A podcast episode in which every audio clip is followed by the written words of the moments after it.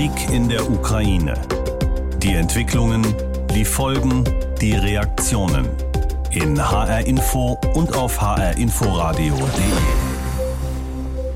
Gräueltaten, Massaker, Kriegsverbrechen, das sind Worte, die beschreiben sollen, was im ukrainischen Buschta passiert ist. Buschta ist ein Ort nahe der Hauptstadt Kiew. Dort sollen russische Truppen gewütet haben. Anders lässt sich das wohl nicht ausdrücken. Auf den Straßen liegen dort zahlreiche Leichen, erschossene Menschen, einige mit auf den Rücken gefesselten Händen. An ihrer Kleidung kann man erkennen, dass es offensichtlich Zivilisten waren. Die Berichte kommen aus verschiedenen Quellen und alle berichten das Gleiche. Bernd Muschborowska ist unser Korrespondent. Er war bis zum Wochenende in der Ukraine und berichtet jetzt von Polen aus. Herr Muschborowska, der ukrainische Präsident Zelensky spricht von einem Völkermord, Bundeskanzler Scholz von Verbrechen des russischen Militärs. Aus Ihrer Sicht ist Bush da eine Ausnahme oder ist das übliches Vorgehen der russischen Armee? Also zumindest ist das in dieser Region jetzt an das Licht der Öffentlichkeit gekommen, was da passiert ist. Die Bilder, die auch Nachrichtenagenturen verbreitet haben aus den Orten dort, Irpin, Butscha und Hostomel, das sind die Orte nordwestlich von Kiew, an der Straße vom Norden auf die Hauptstadt zu. Zu Beginn der Invasion, muss man sagen, äh, sind ja die russischen Truppen aus Belarus von Norden äh, in das Land eingedrungen, haben zunächst das alte Atomkraftwerk Tschernobyl erobert und sind dann die Straße runter, um nach Kiew zu kommen. Und dort in diesen Orten eben haben sie sich wochenlang festgesetzt, von dort aus die Hauptstadt beschossen. Und sehr viele Menschen waren geflüchtet, aber es waren eben auch einige, die geblieben sind und dann diesen Horror erleben mussten und die Augenzeugenberichte, also das, was die Menschen selbst, die dort geblieben sind und das alles mit angesehen haben, berichtet haben, das ist wirklich so erschreckend. Also das Videomaterial, das ich gesehen habe, da waren Bilder dabei, die wurden im Fernsehen gar nicht gezeigt, weil sie so schrecklich und so furchtbar waren. An anderer Stelle in diesem Krieg hat man so etwas noch nicht gefunden. Mhm. Also wenn Sie sagen, da sind viele Bilder dabei, die so erschreckend waren, dass man die gar nicht gezeigt hat, können Sie äh, kurz beschreiben, uh, ungefähr wenigstens, was da zu sehen ist? Nun, man konnte eindeutig sehen, dass da Menschen waren, Zivilisten, die getötet wurden. Viele hatten die Hände gefesselt, viele waren offensichtlich gefoltert worden. In einem Ort war der Bürgermeister in ein Kanalloch reingeworfen worden und äh, man konnte konnte einfach überall auf den Straßen Leichen sehen. Ein furchtbares Bild und der ukrainische Verteidigungsminister hat gefordert, dass man ein internationales Verfahren anstreben müsse nach dem Vorbild der Nürnberger Prozesse. Man müsse unbedingt die Verantwortlichen für diese Gräueltaten auch zur Verantwortung ziehen. Danach sieht es ja auch aus. Alle reagieren empört und wollen das auf jeden Fall weiter verfolgen. Der Westen prangert diese Kriegsverbrechen ja schon länger an, will jetzt nochmal die Sanktionen verschärfen. Glauben Sie, dass das aktuell einen Einfluss auf die Situation haben wird? Es sieht nicht danach aus, denn die Angriffe gehen weiter an anderer Stelle und äh, Russland hat ja auf diese Vorwürfe reagiert mit einer Stellungnahme, die auch sprachlos macht, weil die russische Seite behauptet, das sei alles nicht wahr, das sei alles konstruiert. Die russischen Truppen hätten in dieser Region, wie überall in der Ukraine, die Zivilbevölkerung sehr gut behandelt, hätte humanitäre Hilfe gebracht und sei abgezogen und danach hätten ukrainische Soldaten dieses Massaker an der eigenen Bevölkerung angerichtet. Das ist die Position, die offiziell von der russischen Seite präsentiert wird. Äh, und gleichzeitig äh, fangen eben weitere Bombardements an in anderen Orten. Beispielsweise in Odessa wurde gestern eine Ölraffinerie und ein Öltanklager bombardiert. Es gab Explosionen in Tschernobyl. Das ist die nächstgrößere Stadt östlich von Lviv. Und auch in anderen Orten in dieser Region im Westen der Ukraine hat es Explosionen gegeben. Der Krieg in der Ukraine ist noch nicht zu Ende, aber dass Russland irgendwann zur Rechenschaft gezogen wird für die dort begangenen Kriegsverbrechen, das steht außer Frage. Bundespräsident Frank-Walter Steinmeier hat Russland schwere Kriegsverbrechen in der Ukraine vorgeworfen. Die Bilder aus dem Ort Bushtar bei Kiew erschütterten ihn zutiefst, teilte Steinmeier mit. Dort waren ja, wie wir gerade gehört haben, nach dem Abzug der russischen Truppen viele ermordete Zivilisten gefunden worden. Die Bundesregierung will offenbar die Sanktionen gegen Russland Russland verschärfen. Jim Bob Nikschas berichtet. Die Ermordung von Zivilisten ist ein Kriegsverbrechen, betonte Bundeskanzler Olaf Scholz am Abend im Kanzleramt. Und er verlangte Aufklärung über das, was in Butscha und anderen Orten in der Ukraine offenbar geschehen ist. Diese Verbrechen der russischen Streitkräfte müssen wir schonungslos aufklären. Ich verlange, dass internationale Organisationen wie das Internationale Komitee vom Roten Kreuz Zugang erhalten zu diesen Gebieten und die Gräueltaten dokumentieren. Beim Thema Sanktionen wurde die Bundesregierung bisher nicht sehr konkret.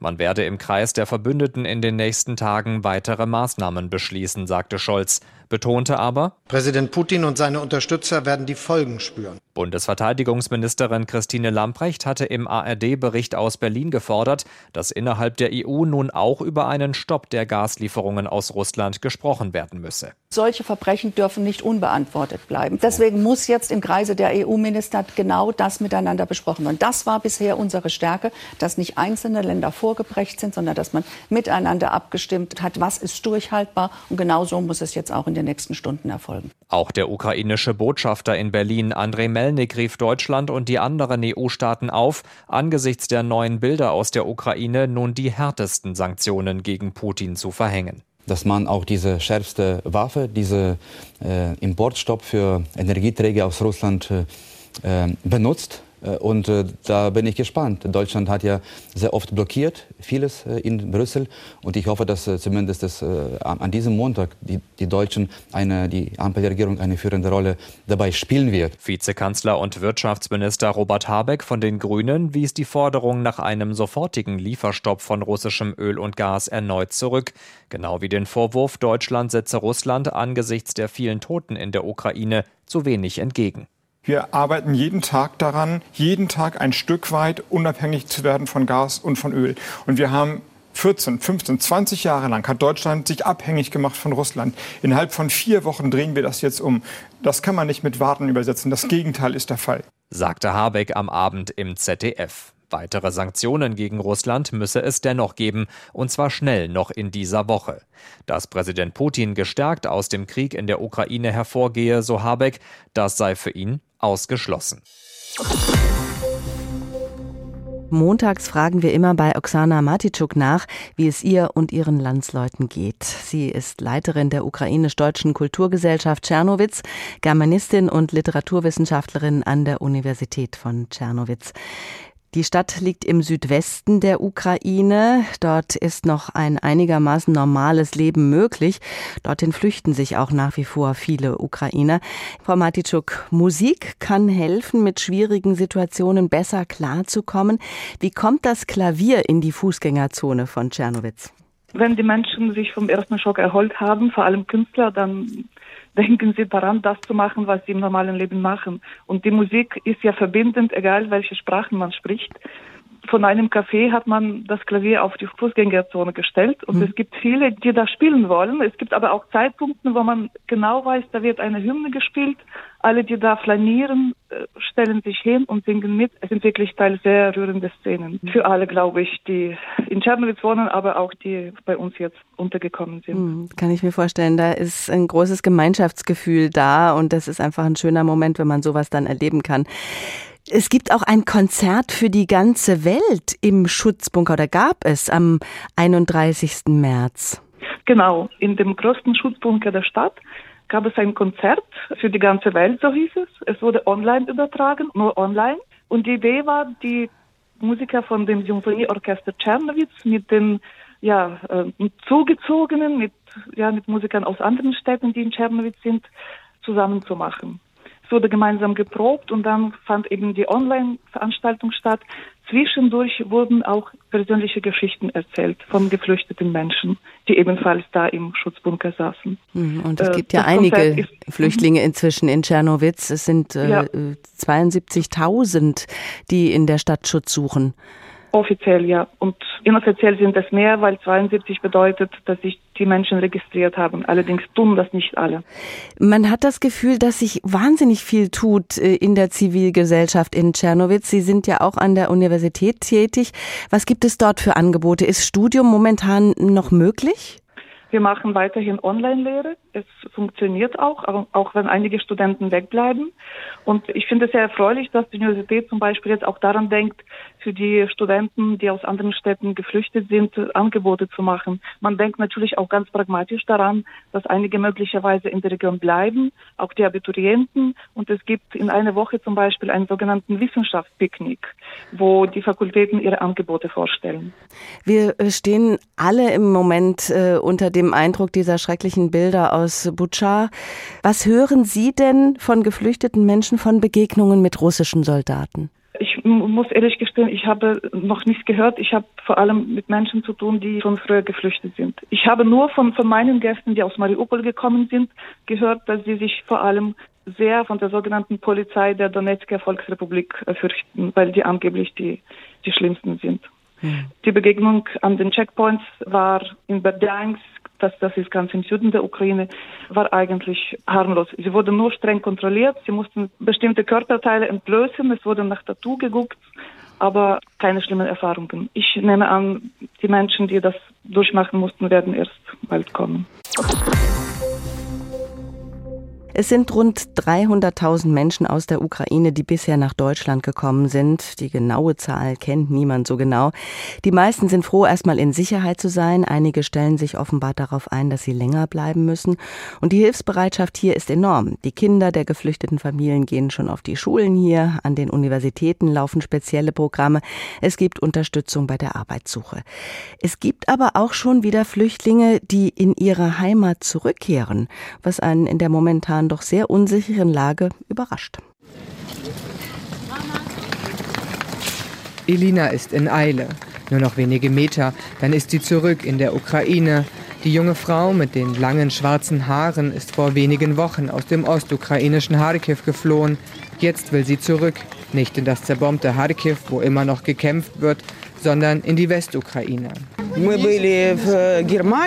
Wir waren in Deutschland und in Polen, aber in Polen haben wir nur eine Freundin. Polen ist schon überfüllt und jetzt leben die Menschen in Flüchtlingslagern. Das ist schwer für das Land und für die Menschen. Elina geht mit schnellen Schritten weiter, am Grenzbeamten vorbei, verabschiedet sich und wünscht alles Gute. Dann verschwindet sie in der Menge zurück in die Ukraine. Seit Kriegsbeginn sind laut polnischem Grenzschutz über 440.000 Menschen aus Polen in die Ukraine eingereist.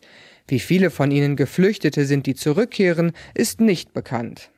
Doch seit etwa einer Woche beobachtet Helferin Jana Schostak den Trend zur Rückkehr. Viele berichten, dass sie bereits seit einem Monat hier sind und nur für eine begrenzte Zeit eine Unterkunft gefunden haben. Aber auch das schaffen nicht alle. Manche haben keine Arbeit gefunden, manche müssen Miete zahlen. Sie wissen nicht, wie es weitergehen soll. Es ist ein totales Chaos hier. Dann lieber zurück ins Heimatland, obwohl von dort immer noch Tausende täglich fliehen. Am Grenzübergang Medika kreuzen sich die Wege von Geflüchteten und Rückkehrern, dazwischen auch immer wieder freiwillige Kämpfer, junge Männer mit großen Militärrucksäcken, die in den Krieg ziehen. Der wird noch lange dauern, schätzen Experten. Und nach der ersten Welle an Hilfsbereitschaft zeigen sich jetzt erste Probleme, sagt der freiwillige Helfer Simon. Viele Menschen, die hierher kommen, die haben keinerlei Perspektive. Die waren teilweise noch nie in einem anderen Land als der Ukraine, sprechen keine andere Sprache ähm, und landen dann hier. Wenige Kilometer entfernt am Bahnhof Przemysl.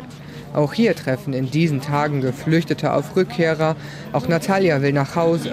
Sie ist mit ihrer Mutter und den zwei Töchtern auf dem Weg zu einer Sammelstelle. Ein Bus wird sie abholen. In nur wenigen Stunden wird sie wieder zu Hause sein, in der Ukraine. Ich bin froh, endlich mein eigenes Bett, mein eigenes Kissen. Vor allem die Kinder wollen nach Hause. Da sind ihre Spielsachen, all die Dinge, die sie lieben. Und vor allem der Vater wartet auf die Familie. In der Ukraine, so erzählt Natalia, kann sie auch wieder arbeiten. Und nach den ersten chaotischen Wochen des Krieges stellt sich bei Natalia jetzt ein Gefühl der Sicherheit ein.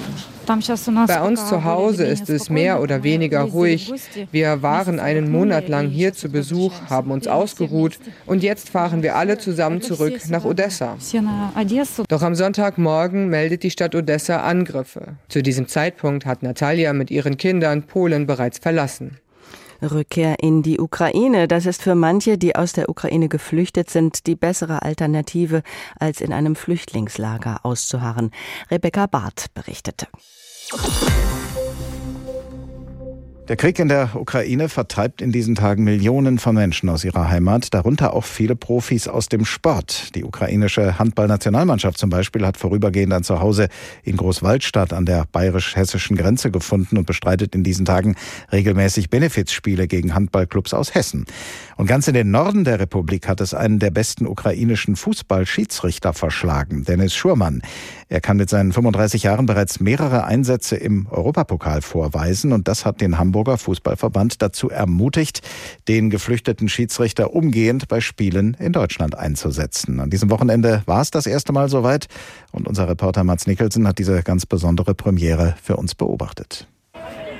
Das Flutlicht schimmert, 100 Zuschauer frieren und die Spieler von Concordia Hamburg freuen sich über ihren Heimsieg. Der Mann, der das Oberligaspiel abpfiff, steht im Mittelkreis, in dem mit weißen Linien das Friedenszeichen abgebildet ist. Dennis Schurmann klatscht mit den Spielern ab. Man merkt auch, dass er höherklassig schon gepfiffen hat. Das sind ganz kurze Ansagen. Das ist einfach ist schon klasse da. Der war die Ruhe weg, der hatte sehr, sehr entspannte Bewegung, hat einen sofort runtergeholt, hat ein bisschen mehr laufen lassen. War schon beeindruckend. Also ich fand es richtig gut. Fazit des Spiels: drei gelbe Karten und hohe Akzeptanz bei den Hamburger Amateurfußballern. Kurz nach dem Abpfiff kommt Dennis Schurmann ins Vereinsheim. In einer Trainingsjacke mit dem Logo des Deutschen Fußballbundes. Hamburgs Bundesliga-Schiedsrichter Patrick Ittrich hat ihm die Klamotten besorgt. Für Schurmann ist der Hamburger Oberliga-Fußball Ablenkung. At least uh, two hours I'm not thinking about the war, about uh, my, my country and I'm only thinking about the game. Zwei Stunden lang nicht an den Krieg in der Heimat denken, sondern nur an das Spiel. Dennis Schurmann ist 35 Jahre alt. Er erzählt ganz ruhig von seiner Flucht. Aus der Nähe von Kiew ging es über Polen nach Hamburg. Er berichtet von der Hamburger Familie, die ihn mit seiner Frau und dem Sohn aufnahm. Jeden Tag spricht Schurmann mit seiner Mutter und seinem Bruder in der Heimat. Schurmann floh auch, weil sein Sohn krank ist und besondere medizinische Hilfe braucht. Die bekommt er jetzt in Deutschland. We'll try with my wife to learn uh, German language. Uh, we want uh, to maybe to find some, some work.